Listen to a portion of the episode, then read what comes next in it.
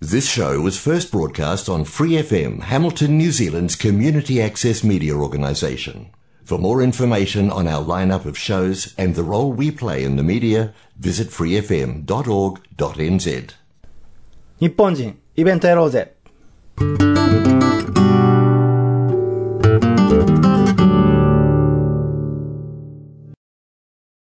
こんにちは、ノムです。先週はですね、 僕がスペインに住んでた時に友人と一緒に作った創作話を話させてもらったんですけれども、いかがだったでしょうか？少し危険な匂いをするというか、ゾクッとした話だったかなと思うんですけれども、まあそれはさておき、今週ちょっと先に謝っておきます。実はですね、以前予告してた通りのハミルトンの方を招いてインタビューするということが、このロックダウンを明けレベル2に下がった時期、少し難しくて調整が取れなかったので、今回はですね、僕が日本にいた時、季節労働というのをやっていたんですけれども、その季節労働の時に出会った友人を招いてインタビューしてみました。えー季節労働何かと言いますと、えー日本でですね、旬のものって出回りますよね。旬のものって大量にその時期出回るんですけれども、例えばなんだろうね。高原野菜もそうでしょうね。高原野菜、えー、スイカ、様々なフルーツですね。梨、リンゴ、みかん、お茶、鮭、昆布、いろいろあるんですけれども、そういったもの、それの出荷シーズンですね。えー、収穫とか、出荷シーズン、実は地元の生産者たたちだけでは回せなくて、各地から、日本の各地から人が集まってきて、そのお助けをするという仕事があるんですけれども、それを季節労働と言います。僕もそれに触れてやってみるまで、そういった仕事があるなんて考えもつかなかったんですけれども、そこで出会う友人が結構楽しくて、フットワークの軽い人とか、うん。一時に集中してお金を貯めて、後の一年間の半分を遊ぶとか。まあ、ね、好きなことに集中するために一時期働くとか、そういう人がいるんですけれども、今回はそのフットワークの軽さを重要視して、えー季節労働を10年間続けながら、訪問美容院をやっている友人、ジョーの直樹くんを招いて、インタビュー収録お願いしてみました。聞いてみてください。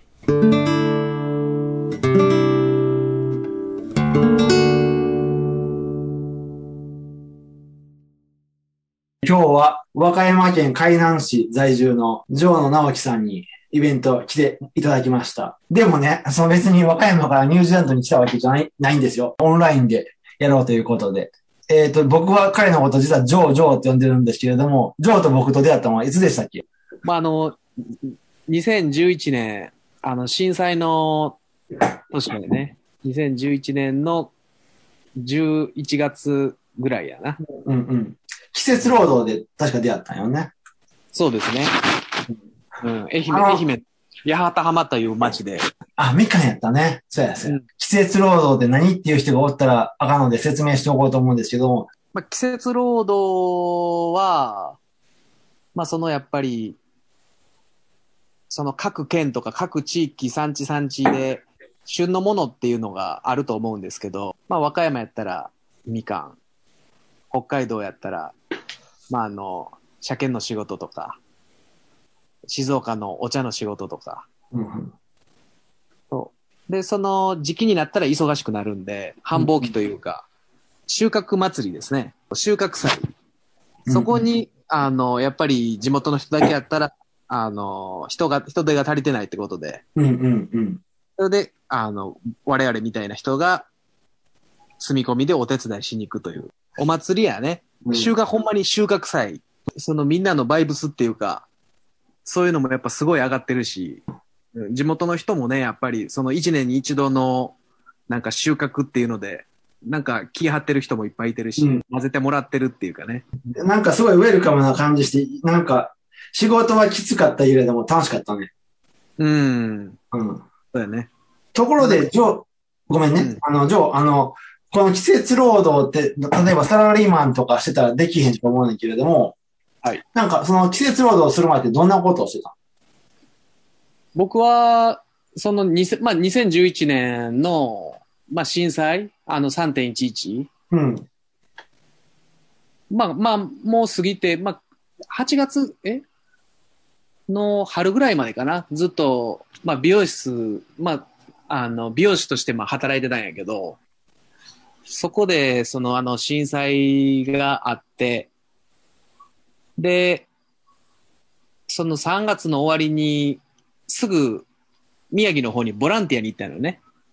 石巻っていう町はいはいはい。があって、そう。で、なんかその美容室の、ちょっと休み3日間ぐらいもらって、なんかちょっとこれは行かなあかんなっていうので、あの、行ってきたんやけど、なんかそこで見たなんか光景っていうか、まあまだもちろん船とか、なんかそういうのがもう道の上にあったりとか、うん、なんかもう波の跡がここまで来ましたみたいな、もう学校のもう2階3階ぐらいまで波の跡とか、か結構まだ全然生々しく残ってた時で。で、まあ行って、ほんで地元の、なんか人らの家に行ってちょっと泥出しの手伝いしたりとか。で、まあそうやって、いろんな人がまあ入れ替わり立ち替わりボランティアに来てたんやけど、なんかやっぱそこでなんか出会った人らっていうのが、なんか話聞いたりしてたらもうその震災の翌日に来ましたとか、なんかすごい動きがもう早くて、ああ、なんか、パッとなんかそういうすぐ動けれるそのフットワークの軽さっていうか、そういうのになんかすごい憧れたっていうか、なんか、うわ、これはなんか自分になんか足りてないなっていうのをすごい感じたようなね。うん。ほんで、なんかその、そこでなんか季節労働っていうその何、もうワードっていうのは、割とその前から結構本で読んで知ってたりして、あなんかこういう働き方があるんやと。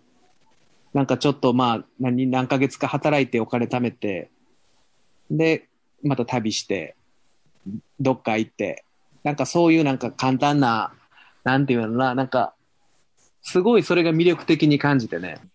そう。ほんで、ちょっとこれ、この機会にちょっと飛び込んでみようかなっていう感じで、うんそう、やり始めたっていうのが、ほんまに一番最初のきっかけかな。なるほど。うん。なんか、で、今、和歌山の海南市に住んでるんだけれども、うん。か、その、実はずっとあれから10年間、うん。あの、八幡浜にはもう戻ってないけども、和歌山の方でみかんの。やってます。ね。毎年。まだ、まだ、まだやってる。うんねそれ、やっぱそれを続けてて、普段生活してて、やっぱりフットワークの軽さっていうのをやっぱ感じながら生きてる感じですか？うん、そうやね。なんかもう、さっと、まあ、動けれる自分っていうか、なんかそういうのでは、そういうのに常にいたいっていうのは、なんかずっとそれは思ってる。うんうんうんうん。うんなんかやっぱり、まあまあまあ、まあ普通というか、そういう仕事をしてると、なんかやっぱりなかなかね、パッと動けれなかったりっていう部分もすごい多いと思うし。あ、あ、いわゆるこの、サラリーマンみたいな仕事。まあ。そうそうそう、そういう仕事とかね。うん。そうそれに比べたら、なんかまあ、臨機応変にちょっと動けるっていうのも、まあ強みであると思うしう。んうん。うん。まあ今はじゃあ、ジョーは、えっ、と、年間を通してどんな感じで季節労働をしているんかな？今はもうなんかやっぱり一時期は、もうずっとほんまに一年中、その全国各地ぐるぐる回ってたりしてた時期もあったけど、うん。もう当分、当分っていうかもうここ最近はもう、もう地元のもう和歌山にちょっと落ち着いてきて、はい、はい、はい。なんかやっぱりその、外に出て気づくその地元の良さというか和歌山の良さっていうのがすごい感じたし、みかんやったらもうそろそろ収穫が始まるんかなそう。?10 月からかな？だいたい10月ぐらいから、そう収穫がが始まって、うん。で、まあ年末付近かな？年末超えるところもあるし、1月超えるところもあるし。うん。でもなんかいろんなその品種があるから、みかんが終わっても、またなんかちょっと違う品種の、何、あの、柑橘系の収穫とか。だから結局なんかダラダラダラダラという、ダラダラダラダラでもないんやけど、そう、3月4月ぐらいまではその柑橘の仕事を今はしてるかな。えっ、と、3月、4月ぐらいまでその、みかんとか柑橘の仕事をして、じゃあ、まあ5月、6月は、どんな仕事をしてる？そう、5月、6月は、ちょっとまあ、5月はちょっと空いて、うん。うん。で、6月になったら、ここ2、3年はずっと梅の仕事をしてる。あ、梅の収穫ね、その、うん。和歌山、やっぱ紀州南勾梅のやっぱり、あ、そうやね。うん。雨が降る雨が中。降ろう、雨が降ろうがもう、お梅は落ちるから、うん。梅の雨と書いての梅雨やし、あ、そうやね。ああ、そうやね。そうか、そうか、そうか。そ5月、6月。う。うん。それで、なんか、さっきちらっと話してたんやけど、その夏の間は草刈りもしてるとか言って。そう。ほんで、まあちょっといいとこがね、なんかそういうちょっと草刈りの仕事とかを、やっぱりこの、ご暖かくなってくると一気に草も生えてくるから、うん。そう、それで、いこいとこが結構その草刈りの仕事をやってるから、それにちょっと一緒にやってるね。なるほど。うん。あと、それとはプラス以前やってたその美容、美容室の仕事？うん。をなんか今違う形では、でやってるみたいな話を聞いたんだけれど。そうそうそうそう。一応自分の店もいあるんやけど、訪問美容っていうかそういうのにちょっと力を入れてて、もうやっぱ自宅からまあ出れない人というか、まあそういう人らとか、まあその、何、そういう人に限らず、まあどなたでもいいんやけど、まあちっちゃい、まあ子供からまあお年寄りまで、うん。とりあえず来てくださいと言われたところに、あのー行って散髪するっていうちょっとサービスというか、そう、そういうのをちょっと力入れてるので、そっちにちょっと切り替えていこうっていう今は感じですね。まあ、なんかやっぱコロナもやっぱ多少なりともやっぱ関係はしてると思う。出かけなくなった人ってことかな？それとも、なんかね、なんかそういうのもあるかな。なんか、このままじゃあかんっていうのもやっぱり感じたし、えっ、と、それは自分のその美容院の運営において、そう、それもあるし、なんか本当やっぱ家族もできて、やっぱ子供が生まれたっていうのもなんかあって、はい。うん。うん、なんか、そうやね。なんかやっぱ店は割とちょっと、趣味のちょっと延長に近い部分がすごいあったから、はいはい。そう。それはそれでやっぱ良かったんやけど、やっぱ家族ができて子供が、の成長をやっぱ間近で見てると、うん。なんか子供はすっごい成長してんのに、なんか自分はなんかこのまま、なんか、このままというかなんかね、そのせ子供の成長にちょっと自分が引っ張られていってる感じうん。このままやったらなんかちょっとなんかあん、あかんなっていう、なんかそういうのがあったね。来られるっていうよりも俺結構行く側の方が昔から、その美容院とかじゃなくて、うん行。く、自分が動いていく方が好きやっていうのもあるし、うん。まあその旅行とかそういう旅もまあ含めないけど、はいはいはい。なんかいろんなところに行きたいなっていうのはすごい自分のライフワークとしてもあるから、なるほど。訪問美容院をしてて、じゃあいろんなお客さんとかね、何か印象に残った人とか。ああ、うん。そうやね。でも、ほんまにもう、この夏にもう超えれるかっていうおばあちゃんとか、この夏までまだもう生きれるんかとか、もうほんまにこれを切ったら、この人を今回切ったらもう次は切られへんのかなとか、そういう、なんか、方とかをやっぱり散髪させてもらうと、うん。なんかやっぱり思うところっていうか、うん。うん。なんかすごい考えさせれるところっていうのはすごいあるかな。うん。うん。うんうん。あとは、その、い和歌山やと、まあ、まあ、日本中、なんか、要は、高齢者、超高齢化社会が来るって言われてるんやけど、まさにうん、その、ね、ある程度地方の方行くと、うんうんうん。老人、ご老人の年齢もうんうん。増えて、増えてるんかなと思って、やっぱ訪問散髪というか訪問美容院のお客さんっていうのは、老人の方が多い。あー今、そう、営業っていうかそういう施設とか回らせてもらってるのはもう大体そういうところ。うん。やけど、それプラス、あの、ちっちゃい子供がいてるところとか、いてる、あなるほどな。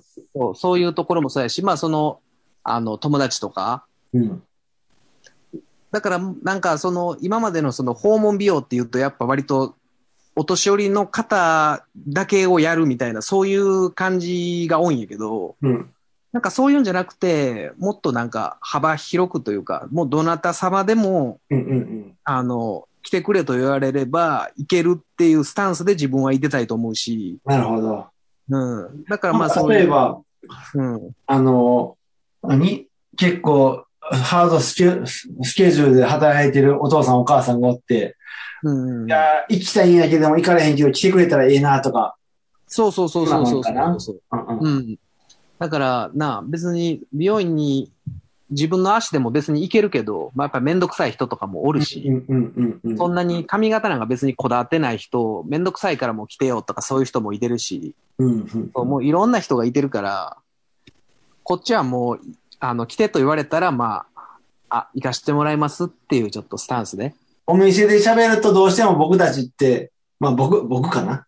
ちょっと格好つきよみたいなのあるけれども、家やともっとリラックスした雰囲気で喋りはるやろうから、そうやね。もっとその人に触れれるし、もうちょっとしたら、あもしかしたら新しい友人というか、知り合いというか、絆というか、何かが、ね、何かが生まれそうな感じで。うん。そうやね。まあなんか自分もやっまああの美容院とかそういうとこ行くんは好きな方やから、うん。うん。だからなんか、うん。まあ来られるより行きたいよっていうその気持ちももちろん分かったりすんねんけど、うん。まあでも自分のテリトリーで散髪してもらえるっていうか、何かをしてもらえるって、やっぱりリラックスした空間になるわけやから、うん。うーん、なんか、ほんまに、まあ、別れるっていうか、うん、来てほしい人はほんまにすごいありがたいことなんちゃうかなっていうのは思うけどね。なるほど。今後どんな風に動いていこうかな、みたいな。どんな風になるかな、みたいなことって考えてる？まあ、なんかとりあえず今はもう家族ができてるっていうのがやっぱすごいやっぱ自分の中で大きいから、うん。うん。なんかやっぱりその一人の時の考え方っていうか、なんか、そういうのとはちょっと、また違う感じにはなってきてるのもあるし、うん。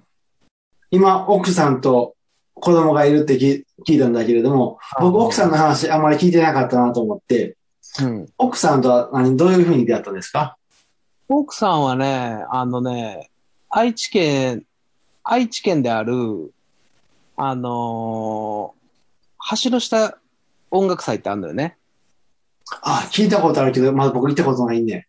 うん、うんそう。もう最近、この何年かやってないんやけどね。そう。そこで出会って、ほんで、まあ、向こうはまあ愛知の人なんやけど、うん。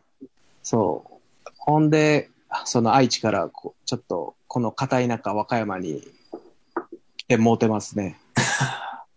やっぱりその、DJ とかそういう音楽が、ジョーも好きやけれども、うんうんうんうん。そういう趣味があったのかな？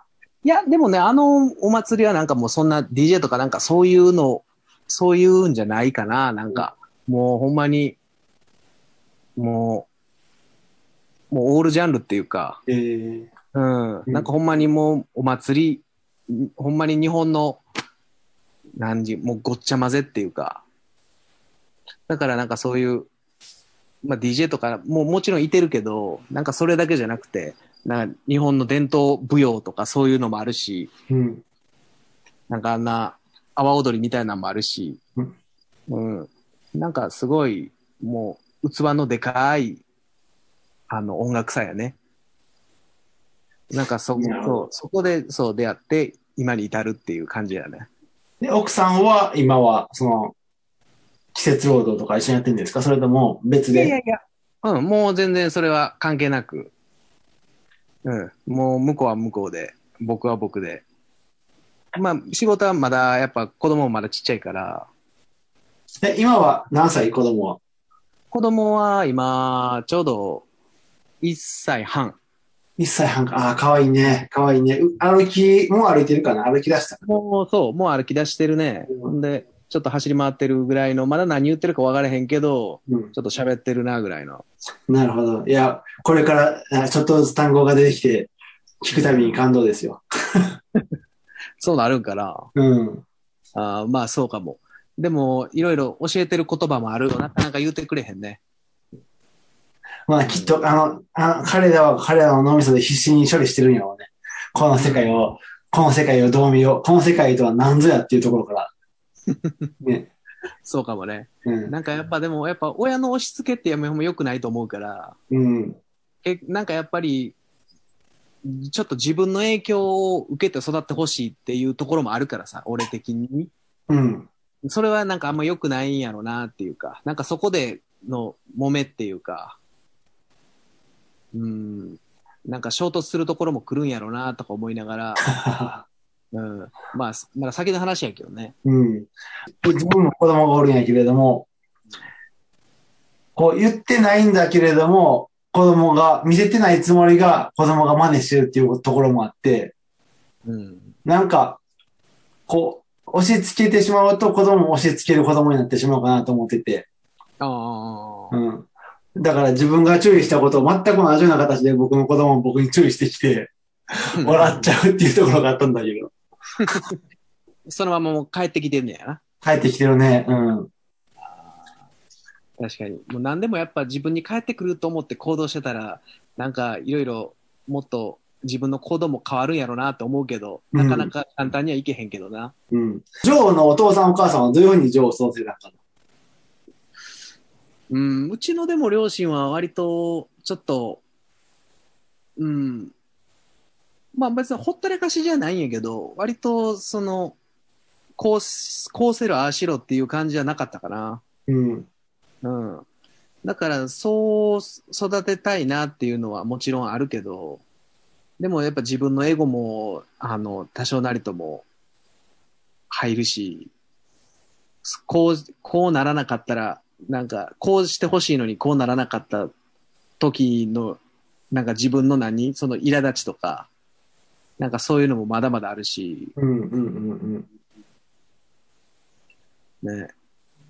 まあなんか、その辺はもっと年齢とか重ねてきたら変わってくるんやろうけど、うん。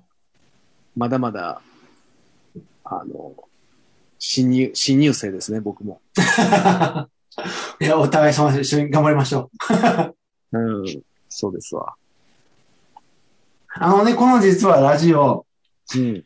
えーっと、まあ僕たち今ニュージーランドと和歌山でやってるんだけれども、うん。な、ね、ラジオが流されるのは、あの、こっちのハミルトンのローカルなんだけれど、オンラインでも聞けるということがあって、これ多分、ニュージーランドとか、日本だけじゃなくて、どこかで、世界中のどこかで人が聞いてくれてるんだけれども、うん。なんか、もうそろそろ時間なので、何か、その人たちにさっと、一言言いたいことがあれば。おー 言いたいことな。うん。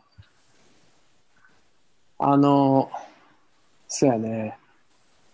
和歌山、とりあえず、まあでも今住んでる和歌山っていうところが、まあ僕も育ったところやけど、なんか、すごいいい街やと思うんで、あの、日本に来る際には、ぜひ、和歌山、寄ってってっていう感じですね。和歌山、えっ、と、じゃあ、寄って、寄ってっちゃってっていう、に和歌山弁で言うと、じゃあ皆さん和歌山寄ってっちゃってくださいよ。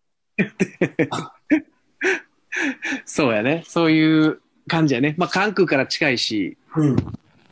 まあ、日本で聞いてる方ももちろんいるやろうけど、なかなか深いところですよ。うん。うんまた、ジョー、よかったら、今度はジョー、今日はジョーの話を聞かせてもらったけれども、なんか、ジョー側の発信とかで、その和歌山の魅力を、このラジオで喋ってくださいよ。ああ、そうやね。そうやね。なんかもう、やっぱ出てけえへんかったこととかも多いからな。なんか喋ってても、うんあーってな、なったもうん。今日とか、だから、この、これを、これをきっかけに、今度、思いついたこと、あ、これ言いたいなっていうことを、こう、なんか、ポポポっとメモしといてくれてたら、まとまっていくかな。うん。ん。ああ、そうやね。うん。うん。なんかもう、やっぱ漠然としすぎててもな、なんか、結局、なんか、漠然としたまま漠然としたことを喋ってるだけみたいになってまうからな。そう。だからまた、じゃあ、ジョー、来てくださいね。ぜひぜひ。和歌山、日本の和歌山県海南市のジョー君でした。ありがとうございました。ありがとうございました。初めてのズームインタビューの録音だったので、音声が悪くてごめんなさい。えっ、と、こんな感じでですね、本当に普通の個人個人が発表していて、いけるようなラジオにしていきたいと思いますので、何か言いたいなということがあれば、ラジオで流したいなということがあれば、ここのローカル放送だけじゃなくて、オンラインで世界中から聞けますので、えっ、と、Facebook のページに連絡していただければ、ラジオで放送取り上げますのでよろしくお願いします。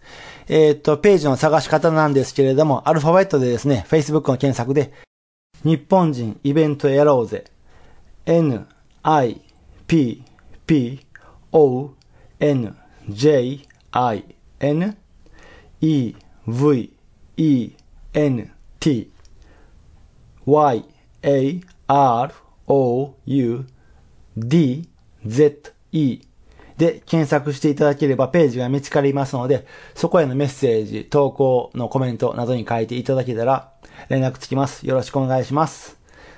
ではまた来週。Turn that up.